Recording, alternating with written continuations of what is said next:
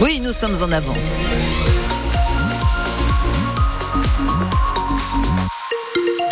Mais on aime bien. En tout cas, le vent, il sera avec nous dès ce soir. On y revient dans quelques instants. Les informations tout de suite avec vous, Delphine Marion Boule. L'agriculture fait partie des intérêts fondamentaux de la nation. Et ce sera même écrit dans la loi. C'est l'une des annonces du Premier ministre ce matin. Gabriel Attal qui tente encore de déminer le terrain à trois jours du début du Salon de l'agriculture. Il a notamment détaillé les principales orientations du nouveau projet de loi agricole Pierre en parent.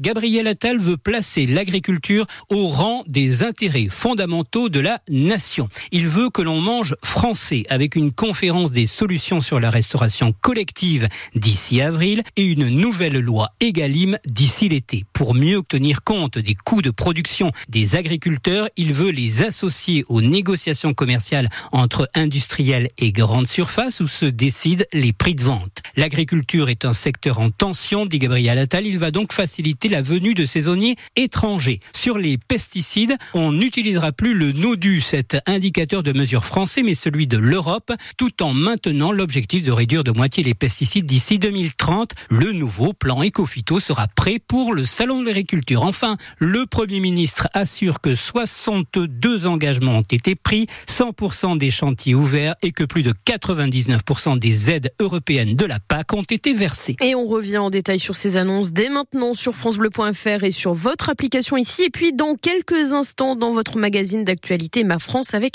euh, Wendy Bouchard, prise de parole ce matin, qui a aussi été l'occasion de faire le bilan des contrôles menés sur les grandes surfaces. Sur 1000 magasins contrôlés, 372 ne respectent pas la mention Origine France sur les produits vendus. Une tromperie sur la marchandise pour les consommateurs, un vol pour les producteurs, pour le ministre de l'économie qui promet des sanctions. Euh, deux centrales d'achat européennes de la grande distribution vont quant à elles recevoir des préamendes de plusieurs dizaines de millions d'euros pour ne pas avoir respecté la loi sur les négociations commerciales. Justement, chez nous, pour dénoncer le comportement de ces centrales d'achat, la coordination rurale a repris les actions aujourd'hui. Ce matin, le premier syndicat agricole de la Vienne est allé déverser du fumier et des végétaux sur les parkings des supermarchés de Loudun. La bassine de Mosée sur le Mignon remplie avec un mois d'avance grâce aux fortes pluies des dernières semaines. C'est ce qu'annonce la COP de l'eau 79 porteuses du projet. Pour l'instant, c'est la seule bassine en service de ce projet. Trois autres sont en chantier à Sainte-Soline, Prière et Épanne.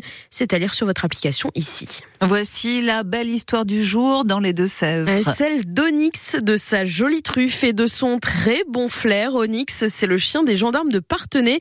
Et pas plus tard que lundi, il a permis de sauver une sexagénaire disparue depuis plusieurs heures. On vous raconte cela sur FranceBleu.fr.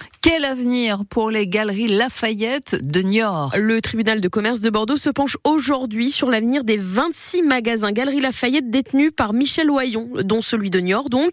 Cela concerne un millier de salariés. Michel Oyon, c'est cet homme d'affaires bordelais qui était euh, déjà à l'origine de la faillite de Camailleux et Gosport, de quoi inquiéter les maires des villes où se trouvent ces magasins Galeries Lafayette, euh, dont Jérôme Baloge, le maire de Niort, dans un communiqué. Ils se disent prêts à tout pour maintenir l'activité de ces locomotives essentielles de leur centre-ville.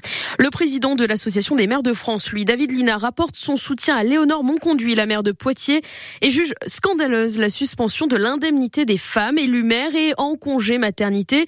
Léonore Monconduit a en effet soulevé un vide juridique qui peut paraître hallucinant en 2024, alors qu'elle va prendre un congé maternité pour deux mois à compter de mi-mars. Rien n'est prévu pour organiser son remplacement, ni même pour le maintien de ses indemnités d'élus. On vous explique cela sur francebleu.fr. Midi 4 minutes sur France Bleu Poitou. Le chant des partisans va retentir ce soir au Panthéon.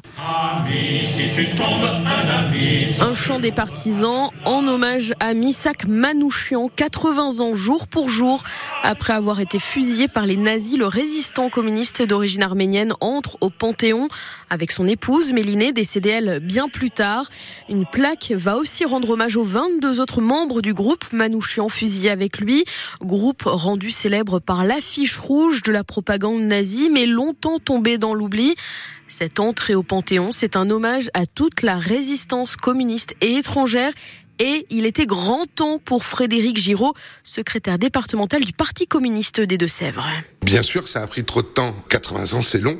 Pour ces gens que tout le monde savait qu'ils étaient morts pour la France, bien qu'ils étaient émigrés, comme on dit. Ils croyaient en la France de Victor Hugo, cette France qui les avait accueillis, ceux qui étaient juifs, roumains, polonais, Zigane ou que sais-je encore, euh, italien, espagnol qui avaient fui le fascisme. Donc euh, ces idéaux de la résistance, ces idéaux de la Révolution française, de Victor Hugo et de Jean Jaurès, ben ça leur parlait et ils étaient prêts à en mourir pour ça. Face à une loi de l'immigration qui va de nouveau pourchasser les immigrés en France, face à ces guerres qui existent à travers le monde où ces hommes, ces femmes n'ont pas d'autre choix que de fuir leur pays, on n'a pas envie que l'histoire se répète. Et ben je crois que cette commémoration prend tout son sens aujourd'hui. La réaction de Frédéric Giraud, secrétaire départemental du Parti communiste français dans les Deux-Sèvres, recueilli par Noémie Guillotin, c'est à lire aussi sur votre application ici. Le PCF organise ce soir une soirée à Niort, une soirée d'hommage.